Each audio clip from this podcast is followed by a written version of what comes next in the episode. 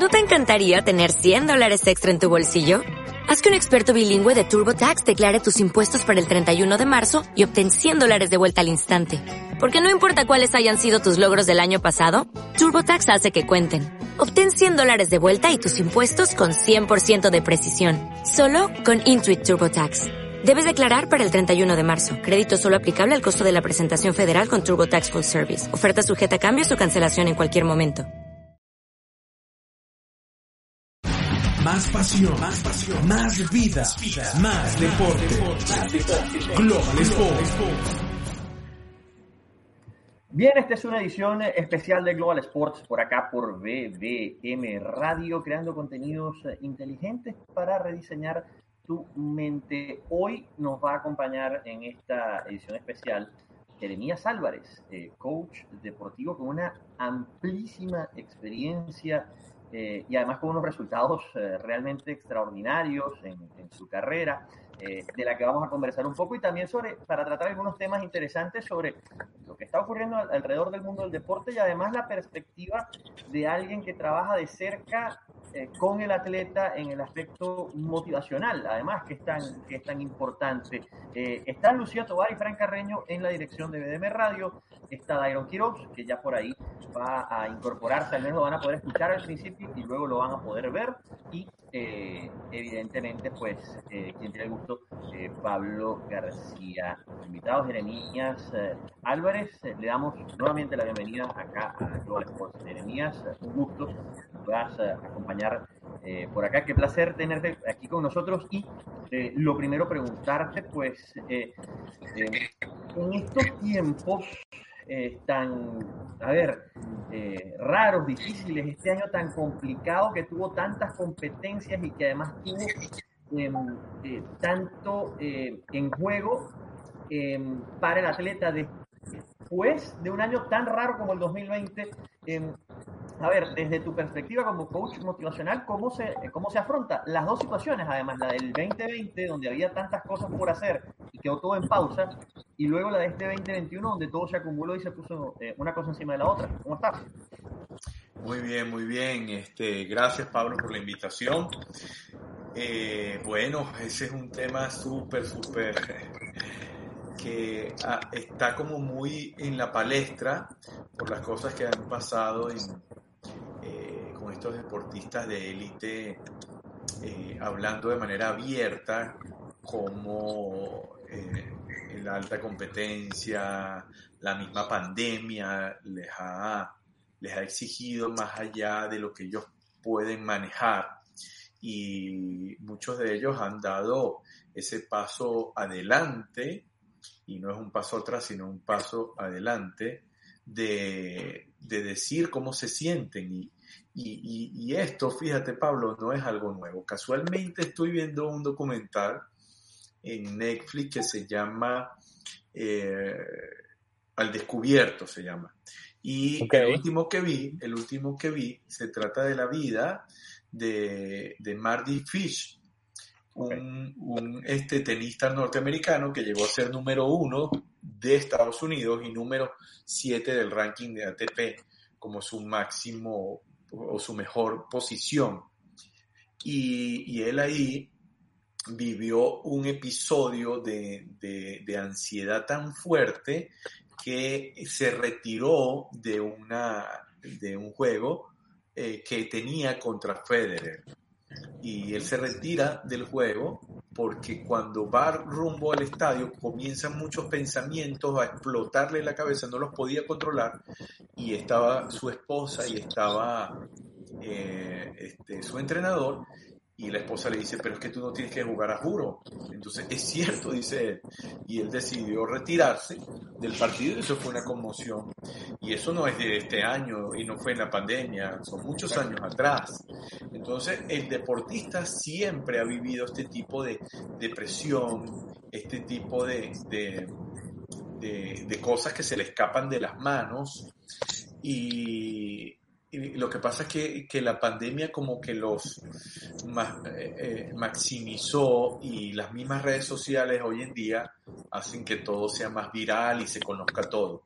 pero somos seres humanos, hemos vivido esto hace mucho tiempo y hay que entender que, que no somos robots y, y también que me la paso viendo documentales deportivos, hace como 20 días eh, vi otro documental de otra cadena. Bueno, no, no voy a hacerle publicidad a, a, esos canales. Ya, ya dije uno, no voy a decir el otro. No, pero no hay problema, estamos en YouTube. Ah, sí. Puede hacer perfectamente. Ah, sí, sí, buenísimo. Este es de Mejor HBO. para que la gente los pueda encontrar. Gracias.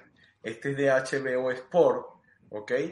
Y el, el, el documental se llama El peso del oro y uh -huh. son como 10 atletas olímpicos, norteamericanos todos, y el principal y el que más habla es el atleta más laureado y exitoso de la historia de los Juegos Olímpicos, que es Michael Phelps, con 28 claro. medallas olímpicas, 23 de oro, o sea, una cosa abismal.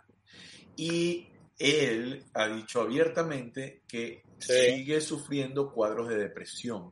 Sí. Entonces, tú tienes que hacerte esta pregunta. Si el hombre más exitoso de la historia, o sea, no fue porque le fue mal, sino le fue excesivamente bien, igual sufre estos cuadros, ¿qué le queda a la gente que ni siquiera logra este, alcanzar algo de lo, de lo cual tanto ha luchado? Entonces, ayer conversaba con un, con un colega y hablábamos, oye, es el único deportista que yo conozco eh, que ha estado dispuesto a entrenar los 365 días del año por cinco años seguidos. Entonces decimos, claro, con razón ganó tanto. Pero después te haces la pregunta, ¿a costa de qué? A costa de su claro. salud.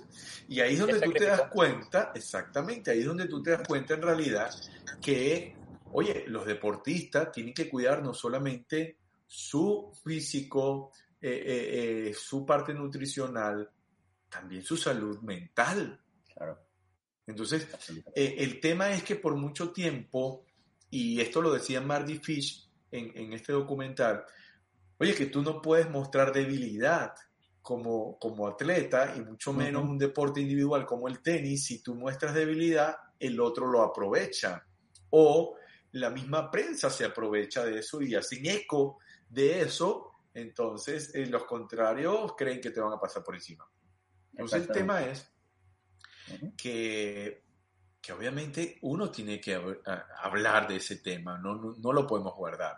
Entonces, se está cambiando como, como, como esa forma, se está concientizando más, Pablo, y, y, y ya los atletas lo, lo están diciendo más abiertamente, y tenemos el caso más más, más fresco como el de Simón Gael, como esa atleta que, que pintaba para ser la vedette de los Juegos Olímpicos.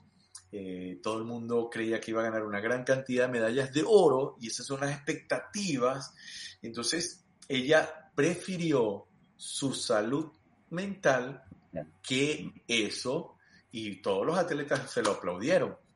Y, y también está fresco cuando después que ella dice eso, sale otro atleta, número uno del mundo de tenis, Novak Djokovic, a decir que si quiere estar en la élite tiene que aprender a manejar eso. Y do, do, eh, el siguiente partido, porque ese lo gana, el siguiente, ya sabemos lo que pasó, cómo se perdió el control, rompió la, la raqueta y, y, se terminó hasta retirando después. O sea, sí. eh, eh, nadie está exento de eso, hasta el número uno del mundo, fíjate lo que uh -huh. le pasa. Así que esto es un tema muy, muy importante. Sí. A ver, Dairon, eh, que está en audio, todavía no en video, eh, ya nos va a, a acompañar eh, con, su, con su video, con su imagen, pero a ver, cuéntanos, bienvenido también a, a Global Sports y, y cuéntanos qué, qué, tienes para comentar con, con Jeremías Álvarez. Creo, creo que perdimos la conexión con él. Creo que perdimos la conexión justamente con Dairon. Y, y, y voy a aprovechar entonces, eh, mientras él se reconecta y ya puede estar en, en video. Eh, tocaste varios puntos interesantes en tu primera inter intervención, Jeremías. Y hay uno que me llamó poderosamente la atención y es el de la sobreexposición a la que se está sometiendo el atleta, digamos, por la dinámica lógica de los tiempos que corren, ¿no? Porque ahora con el teléfono en la mano, eh, eh, todos están metidos en las redes sociales, todos están de alguna manera imbuidos en ese mundo. los atletas más importantes del planeta, de hecho, lo primero que hacen es postear su foto con la medalla o con algo, un éxito, o al contrario, incluso hasta en el momento del fracaso. pero, pero ¿cómo sientes que justamente esa sobreexposición eh, afecta o, tiene, o tiene peso sobre este, sobre este fenómeno, sobre esta suerte de, burnout uh, syndrome, o, no sé si llamarlo de esa forma, a lo mejor estoy equivocado, no es el término correcto, pero, pero sobre esa, em, e, e, esa, esa, esa, esa afectación que tiene eh, todo lo que ya estás mencionando, la presión excesiva, el, el excesivo, a veces juicio del fanático sobre el atleta en las propias redes sociales, eh, sobre justamente sobre, sobre el atleta. ¿Cómo, ¿Cómo miras tú esta sobreexposición y, y ese efecto sobre el atleta? Claro, este, eh, es muy perjudicial para, para el atleta eh, el estar leyendo, sobre todo cuando son cualquiera de los dos, mira, así sea positivo o sea negativo, porque el estar leyendo de manera excesiva, que eres el mejor, que eres un crack y todo eso, eh, termina siendo, pasando de factura muchas veces, porque tú eh, eh, comienzas a pensar que con eso es suficiente de manera inconsciente y terminas hasta no exigiéndote más en los entrenamientos y todo eso porque tú crees que no, ya, ya, yo la hice. Entonces, y, lógicamente, eh, lo opuesto también es tan fuerte y, eh, y, hasta más porque te puedes terminar hundiendo eh, y, te, y terminas creyéndote eso. Y, fíjate que, que, yo acabo de publicar hace unos 15 días, hice el lanzamiento de mi primer libro que se llama eh, este, Más importante que ganar. Y yo hablo ahí que a veces uno confunde el resultado con la identidad. Entonces, eso es uno de los peores este, cosas que puede pasar en un ser humano, confundir tu resultado con tu identidad como ser humano. Y es mucho más que lo que hace. Este, por eso es que cuando yo trabajo con, con atletas, principalmente con futbolistas, porque es mi área de pasión, como su coach mental, siempre trato de que diferencien bien lo que son y a lo que se dedican. ¿Ok? Tú eres un ser humano valioso, como cualquier otro, valioso, que te dedicas al fútbol de manera profesional, pero eres mucho más que un futbolista. Entonces, si tú no sabes diferenciar eso, y cualquier este, eh, eh, tropiezo lo anclas a tu identidad, entonces crees que no vales nada. Ah, y si lo dejas anclado cuando te va muy bien, crees que vales más que, los demás. Entonces, es importante tener esa diferenciación clara y, saber que somos mucho más que el resultado que tenemos. Claro, claro. Jeremías. Antes de, de hacer para pegar el cable a tierra, justamente. ¿Cómo hacer para que el, para que el jugador o el futbolista o el deportista pegue el cable a tierra y entienda dónde es parado?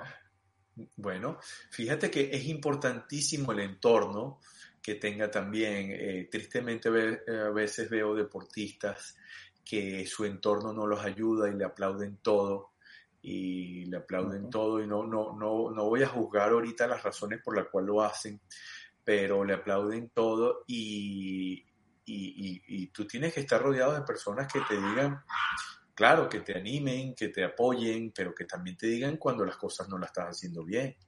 Y, te la pueden decir para eh, mantenerte anclado con los pies en, la tierra y está bien, con la mente en las estrellas, como un famoso título de un libro de Lai Ribeiro. Este, eh, es importantísimo tener ese equilibrio también y, y, no, y, no, y, no, y no creer este, que el mundo gira alrededor de ti, porque no, no gira alrededor de nadie. Jeremías. Ahora sí, eh, bienvenido, ¿cómo Bien, buenas noches. Un, placer saludarlos a los dos. Estaba por ahí eh, Lo único es que, que, no me podían ver.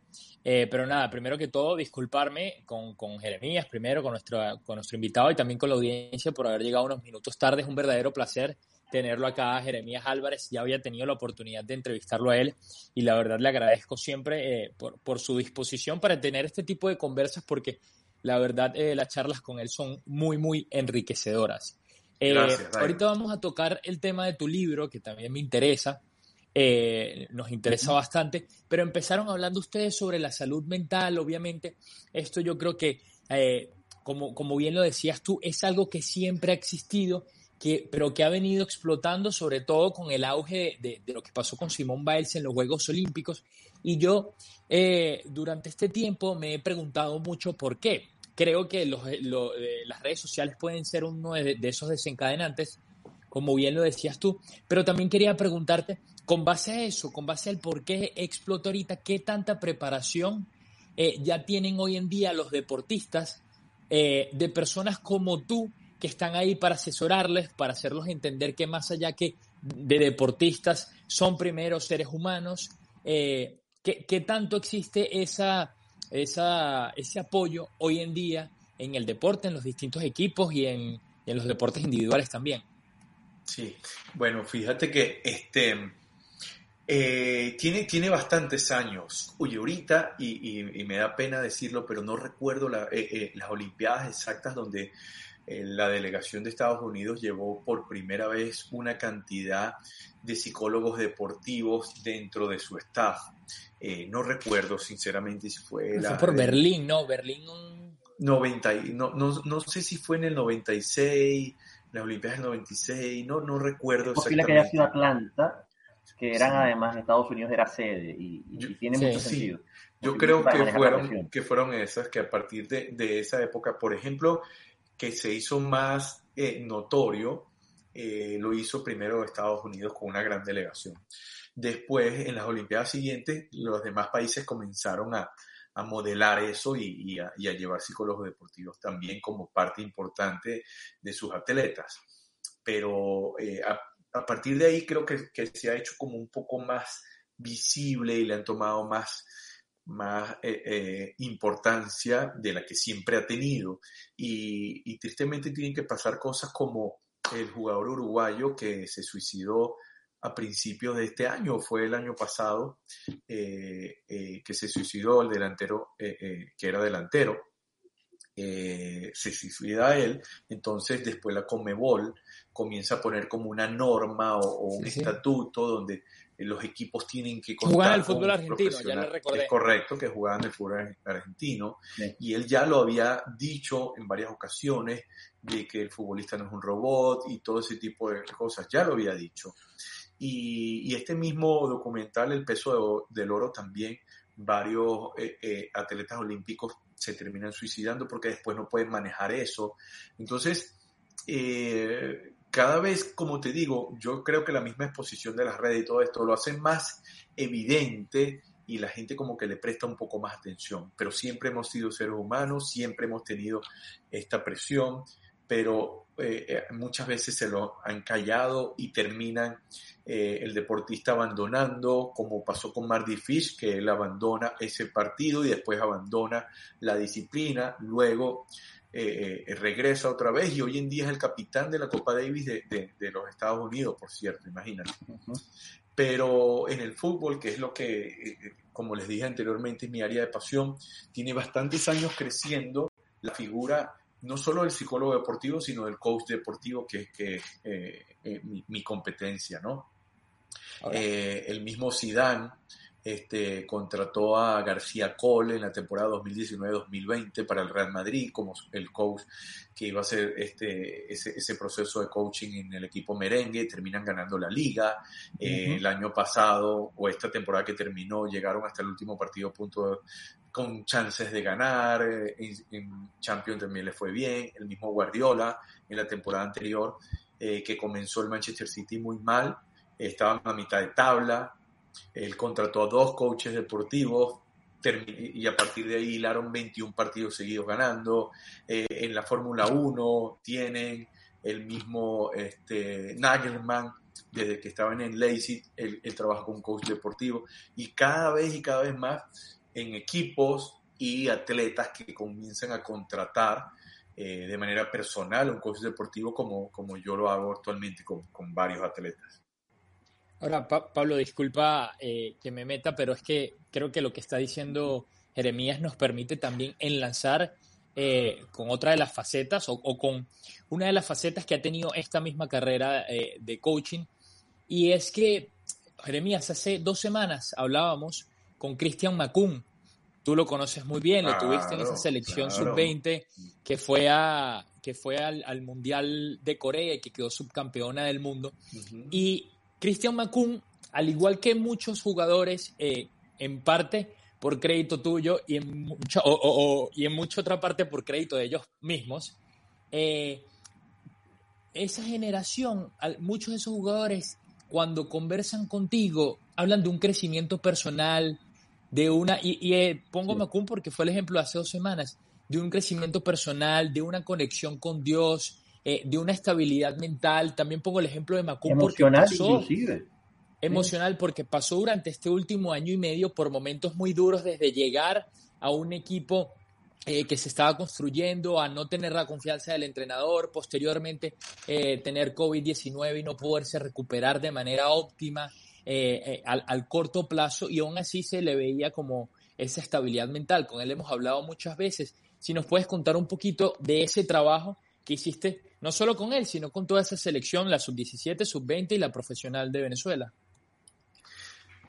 Bueno, fíjate que tú para enfrentar este, retos importantes necesitas tener una estructura y me encanta esa frase que decía nuestro artista eh, eh, Carlos Cruz Díez, que él decía, talento sin estructura se desvanece. Entonces, eh, el deportista necesita tener esa estructura emocional y mental que le permita poder enfrentar a la alta competencia con algunos recursos y algunas herramientas y, y que no se lo vaya a comer el escenario, ¿no? Entonces, decirte qué hice, imagínate, sería que, tendríamos que hacer varios programas, pero fue un trabajo de bastante tiempo donde eh, el mérito principal siempre se lo voy a dar al profesor Rafael Dudamel, que es el que confió, eh, que creyó que esta parte era importante y, desde ahí que, que, me incluyó en su equipo técnico desde que inició en la sub-17 en el año 2000. 12, cuando arrancamos con la, con la sub-17 mundialista también, desde ahí comenzamos a trabajar esta parte, él creyendo y dándome eh, el espacio suficiente para que yo pudiera trabajar con, con los jóvenes y, desde ahí muchísimos de ellos eh, siguen creciendo, siguen evolucionando, eh, porque yo lo que hice fue ser un catalizador en la vida de ellos. La mayoría, gracias a Dios, tomó ese mensaje y, lo continuó, obviamente. Ya después es, es virtud de ellos de, continuar y de seguir preparándose.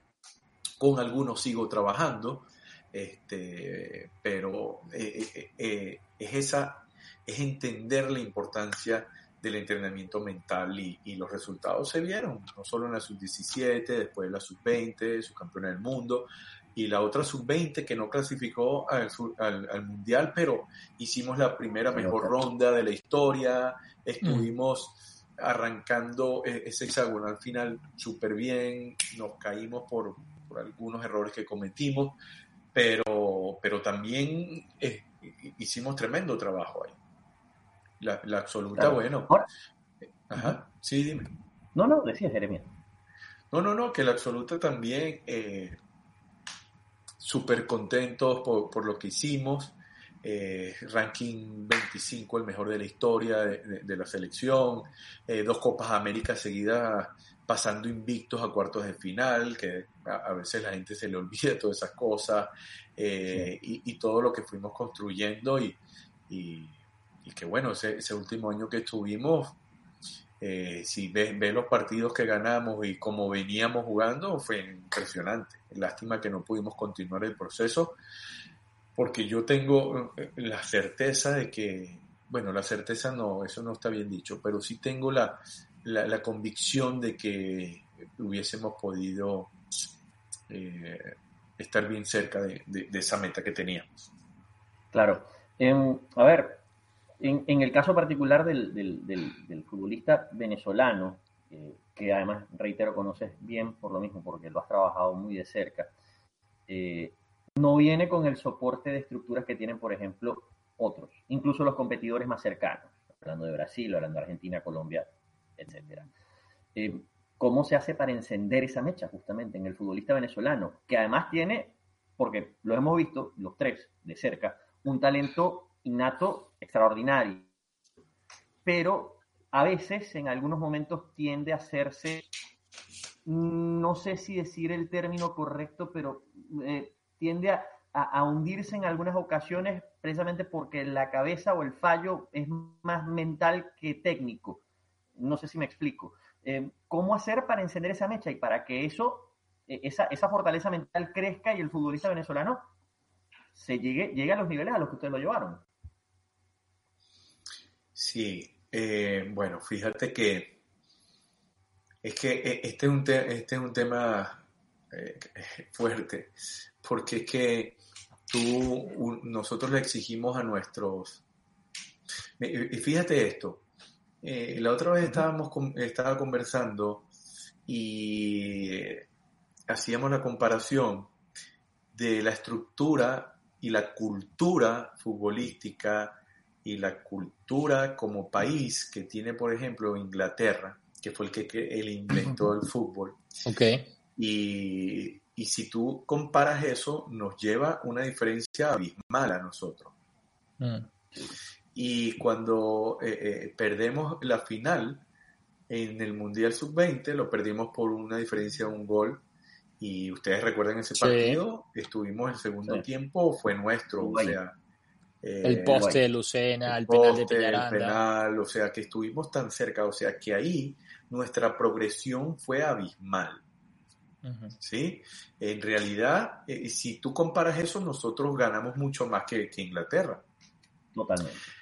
Pero, pero cuando tú comienzas ya después a la categoría adulta y comienzas a comparar eh, dónde juegan los, eh, los integrantes de cada país en comparación con los que donde juegan nosotros, nos falta ese plus todavía, porque yo siempre digo que que esto me lo enseñó un amigo, que la experiencia no se improvisa.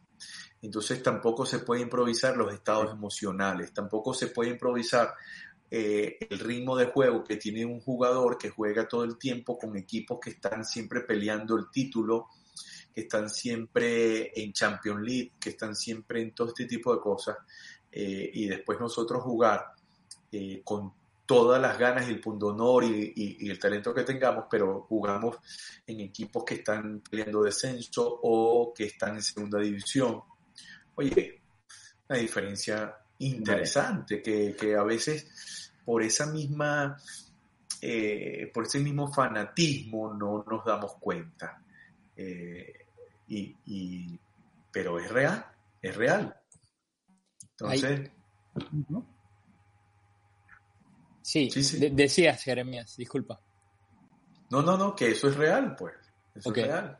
Sin embargo, nuestros jugadores, y fíjate, eh, eh, después de, de, la Copa América 2019, y yo recuerdo que, no sé si fue justo después de eso o al tiempo, Tomás Rincón me, me escribe, me dice, Jere, estoy orgulloso de lo que hemos hecho, porque vi el documental que sacó Amazon de Brasil ganando la Copa América del 2019. Y, y, tú ves toda esa estructura de Brasil y todo lo que hicieron. Y cuando entonces tú ves lo que hizo la selección de Venezuela, más allá de solamente eh, llegar a cuartos de final, pero tú ves cómo competimos a veces de tú a tú con todos esos equipos. Y cuando tú ves, aparte de contra ese Brasil, o sea, contra todos los demás equipos, y tú dices, Dios mío, la ventaja que nos lleva esa gente, y sin embargo, nosotros nos enfrentamos y le damos, o sea, pero bueno, eh, los fanáticos, sabes que no, no evalúan nada. no, claro. Sí, el fanático siempre exige eh, mesuradamente, ¿no? Eso, eso es parte de ser fanático, ¿no? Cosa que es para fanáticos, ¿no? No en este caso. Y, y, ahí hay algo que también yo creo que a Venezuela eh, le jugaba más, bueno, obviamente le jugaba mucho más antes que ahorita en contra. Y, y, me gustaría que nos hables un poquito de esto, Jeremías, es la convicción de ganar. Y para formularte la pregunta, eh, te la formulo con un ejemplo. Yo siendo el mejor tenista del mundo, técnicamente hablando, y con la mayor cantidad de ganas del mundo, puedo ganar sin estar seguro si soy mejor que mi rival o sin estar seguro de que le puedo ganar al rival. Te lo voy a contestar con esta anécdota de Tony Nadal casualmente, que, era, que es el tío de Rafa Nadal y su entrenador, por muchos años. Y uno de los primeros partidos que, que Rafa va a, a, jugar contra Federer, viene Rafa y le dice a su tío, tío, ¿cómo ves el partido de hoy? ¿Qué, qué, probabilidades ves? ¿Qué chance ves? Y eh, el tío le dice, bueno, eh, Federer tiene mejor saque que tú, Federer tiene mejor eh, revés que tú, tiene mejor alcance que tú, tiene mejor, este, qué sé yo, llegada a la mañana. Corre la cancha mejor. Eh, y entonces el eh, Rafa se le queda mirando y le dice al, tío, bueno, tío, ¿tú me vas a, desmotivar o me vas a motivar? Y el tío se le queda mirando y le dice, no, no, no, yo te voy a decir la verdad, porque si no te lo digo yo ahorita, en media hora en la cancha, él te la va a decir. Ah, pero si tú sales más concentrado que él, con más ganas que él, con más determinación que él, y no te das por vencido y crees que es posible, le puedes ganar. Entonces, así te contesto. Claro, claro es, es, es, la convicción, incluso teniendo la desventaja, que también puede ocurrir. No ser el mejor técnicamente, pero estar mejor preparado mentalmente para la ocasión. Sí, todo, todo, todo es posible, todo es válido. Jeremías, eh, te pregunto de, de, tu trabajo, eh, que es lo que nos convoca, obviamente, pero a ver, ¿cómo llegaste? Realmente, ¿cómo llegas al fútbol? No tanto porque, digamos, ya tienes un tiempo trabajando en el fútbol, pero ¿de dónde naces? Ponlo a los pies. Bueno, porque yo era malísimo en béisbol. Era malísimo, malísimo en béisbol. Era lo que veía. No, no, era muy malo en béisbol y no, ni pelotica de goma me, me, escogían para jugar y eso, eso me afectaba muchísimo como niño. Mi autoestima estaba muy, muy mala. La única manera de jugar era llevar yo la pelota para poder jugar. Cosas así, imagínate. Y eso fue en Los Teques, donde yo nací. Pero mi mamá y mi papá deciden irse a Mérida. Mi mamá iba a estudiar en la ULA y nos vamos a Mérida. Y cuando llego a Mérida, eh, bueno, eh, yo tengo 47 años, o sea, hace 47 años, hace, hace 30 años Venezuela hacía fútbol, era béisbol, béisbol y béisbol. Entonces, bueno, imagínate un país béisbolero que yo no sepa jugar béisbol, imagínate. Pero eh, Táchira y el estado de Mérida siempre han sido países futboleros, me imagino por la cercanía con Colombia, qué sé yo.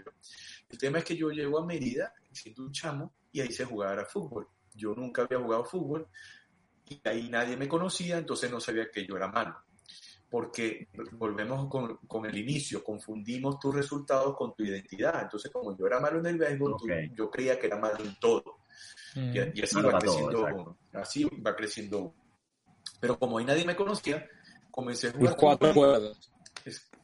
Exacto. Y, y, cuando comencé a jugar y, tenía algunas habilidades intrínsecas y me comencé a, destacar, mi autoestima va creciendo, me sentía bien y, y me fue bien. Comencé a jugar y, ahí este, me, me agarré del fútbol. Y de ahí nace eh, mi pasión por el fútbol porque me comenzó a ir bien. Después nos vamos a vivir a Barquisimeto y ya venía jugando fútbol y jugaba bien. Y después ahí jugué en la selección de Lara, en una academia de fútbol que se llamaba Miguel Pla, que es donde conozco a, Rafael Dudamé.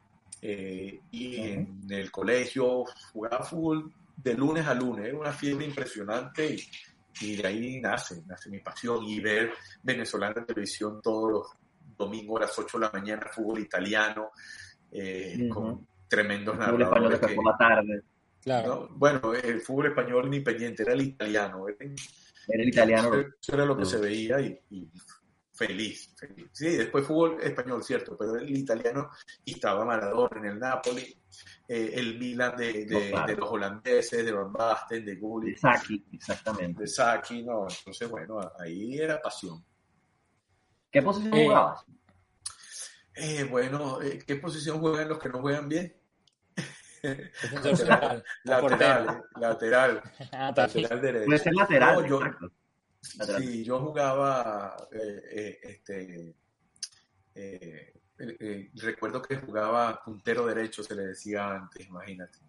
Jugaba ahorita extremos o, o volante ofensivo, bueno, yo era puntero derecho. Volante ofensivo Pero después llegaron unos chamos que eran más rápidos que yo y me bajaron a lateral derecho. Mira, Jeremías, tú tienes una anécdota que no recuerdo dónde escuché, no sé si fue en tu podcast, el cual recomiendo, con Conversaciones para el Éxito, eh, en la que cuentas que tú practicabas un arte marcial, no recuerdo si era acá. Sí, claro, taekwondo. Taekwondo. Llegas a una final, creo que en Anzuategui. A dos finales llegué. Y, y en, ambas, en ambas finales te, te bloqueas mentalmente y, y, las pierdes. Más allá de que nos cuentes la anécdota, que obviamente me, me parece interesante que la revivas un poco, sobre todo para los que no la han escuchado, que me cuentes ya con la preparación que tienes hoy en día, qué descubriste de por qué perdiste esas finales, que es algo que vemos todos los días en, en, en, en el deporte, que los deportistas o los equipos se bloquean mentalmente y, y no sacan los resultados adelante. Sí, bueno, ahí sencillamente me dejé dominar por el miedo, por el pánico, esos mismos eh, diálogos internos que me hacían creer que yo no podía, que no valía y no había nadie que me, que me, que me preguntara cómo me sentía, eh, porque los entrenadores solamente sabían la parte técnica y táctica y, y, dale, tú puedes. Y con el dale, tú puedes no es suficiente.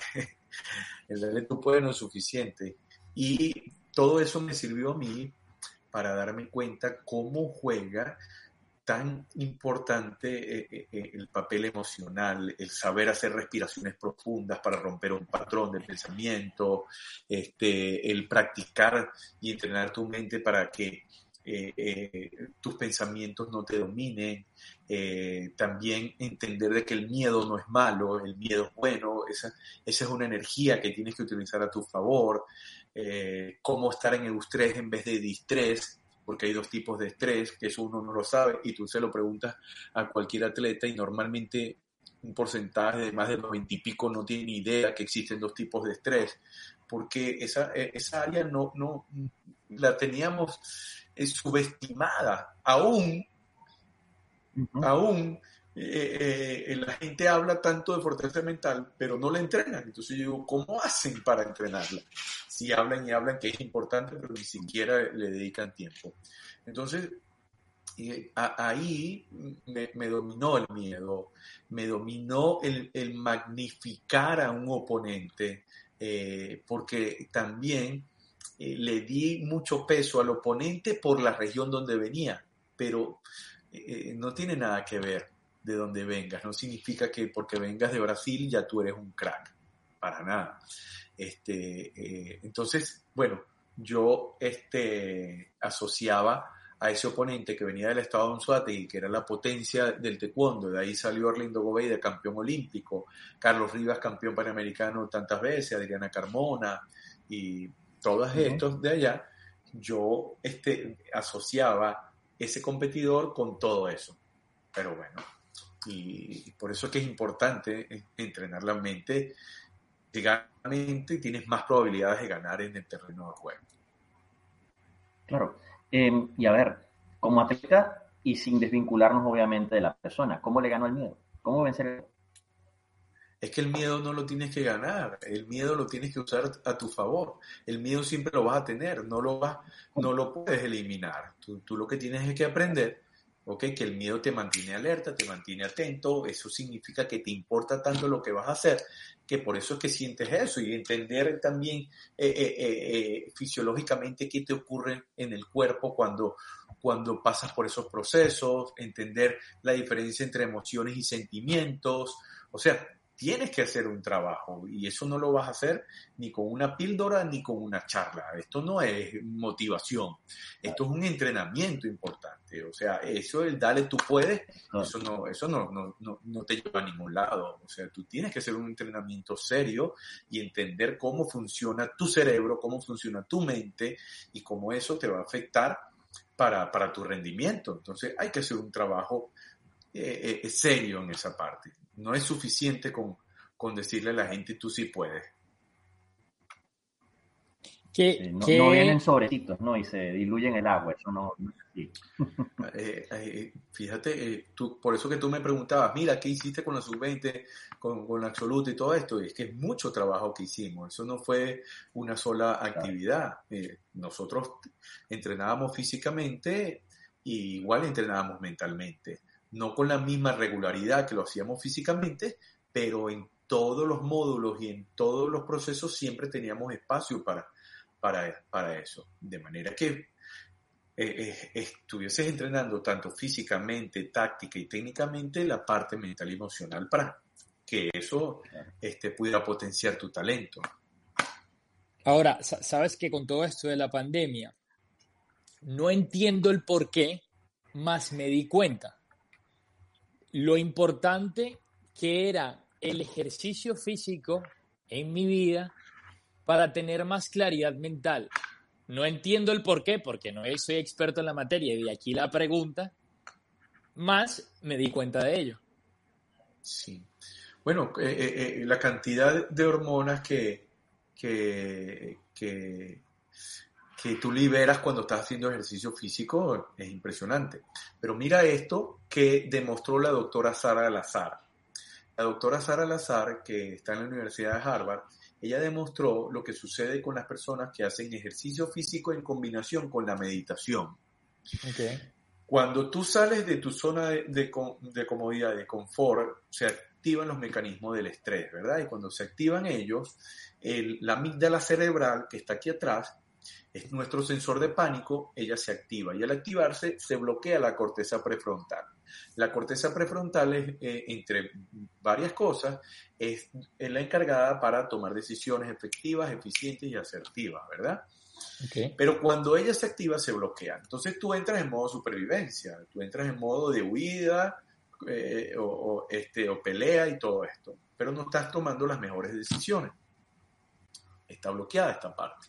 Ella demostró que cuando tú practicas ejercicio físico en combinación con la meditación, el hipocampo controla de manera natural la amígdala y al controlarla, la corteza prefrontal está libre y está libre en momentos de alta tensión y presión para tomar mejores decisiones.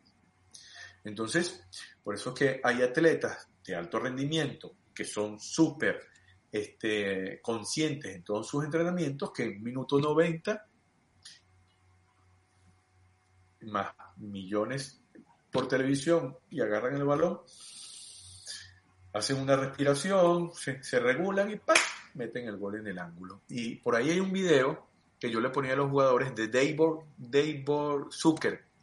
Eh, ¿Recuerdan? Eh, el croata. Sí, Davor Zucker, el croata. Davor, Zucker, sí, Davor Zucker. El hombre, este, hay un video por ahí que él está con su selección y va a patear un penal y se pone los dedos acá para regular su respiración.